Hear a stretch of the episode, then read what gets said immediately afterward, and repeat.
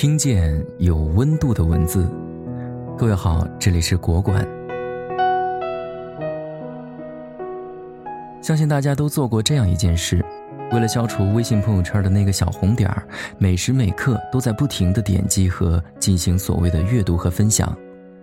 其实时间久了，那些对我们的工作和生活真正有帮助的信息，就被淹没在看似有信息的海洋中。无用即是垃圾，这种不加选择甚至被选择的行为，导致我们在信息垃圾中难以抽身。书中倡导了一种全新的生活方式——信息极简。信息极简即精简信息输入源头，减少使用社交网络即时通信，少看微博、朋友圈，定期远离互联网、手机，避免信息骚扰，精简电子邮箱数量，关注要少而精。删除长期不使用的软件应用，同时，在这个大众阅读是快速、及时、交互的碎片化阅读时代，碎片化阅读为人们带来了前所未有的阅读体验。从某种意义上来说，代表着一种趋势。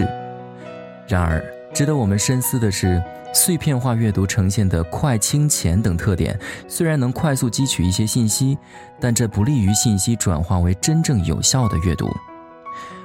古人读书之前要沐浴焚香，清新脸玉，清茶作伴，端坐舒适。我们的碎片化阅读却是随时随地，它在充分利用零碎时间的同时，也大量挤占了人们深阅读的时间。碎片化阅读还容易使人形成一种惰性，习惯于通过搜索、提问来获得知识碎片，不容易形成深度的、批判性的、理性的、系统的知识体系。深究起来，这对人们的知识体系、思维方式以及理性思考能力、逻辑思维能力和判断能力都构成挑战。阅读是汲取知识文化信息最直接的手段。再次，我们需要做到跟书中提及的那样，少而精的极简主义阅读。极简主义阅读是一次断舍离运动。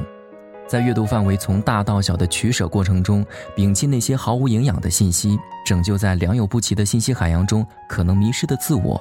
因此，要从根本上反思自己，对阅读内容进行简化取舍，集中时间和精力去进行有用的阅读和思考。阅读方法上要克制浅阅读，这是吸取有效信息的最基本方式。另外，如何做到真正有效的将身边的信息简化？这里给出三个建议方法。其一，退出无用社交，主要是退出一些微信群和 QQ 群，只留下少部分足矣。第二，卸载无用软件，远离手机，摆脱一些超过两个月没有使用过的应用软件，摆脱手机依赖症，不再把大多数时间停留在手机上。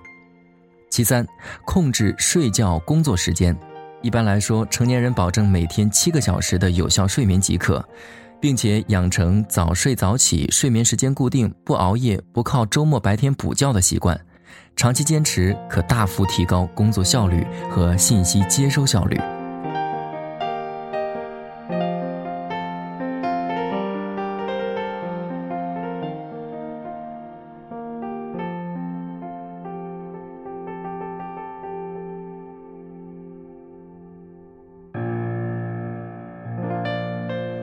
每一次结束都是下一次开始，感谢收听，明天同一时间，国馆见。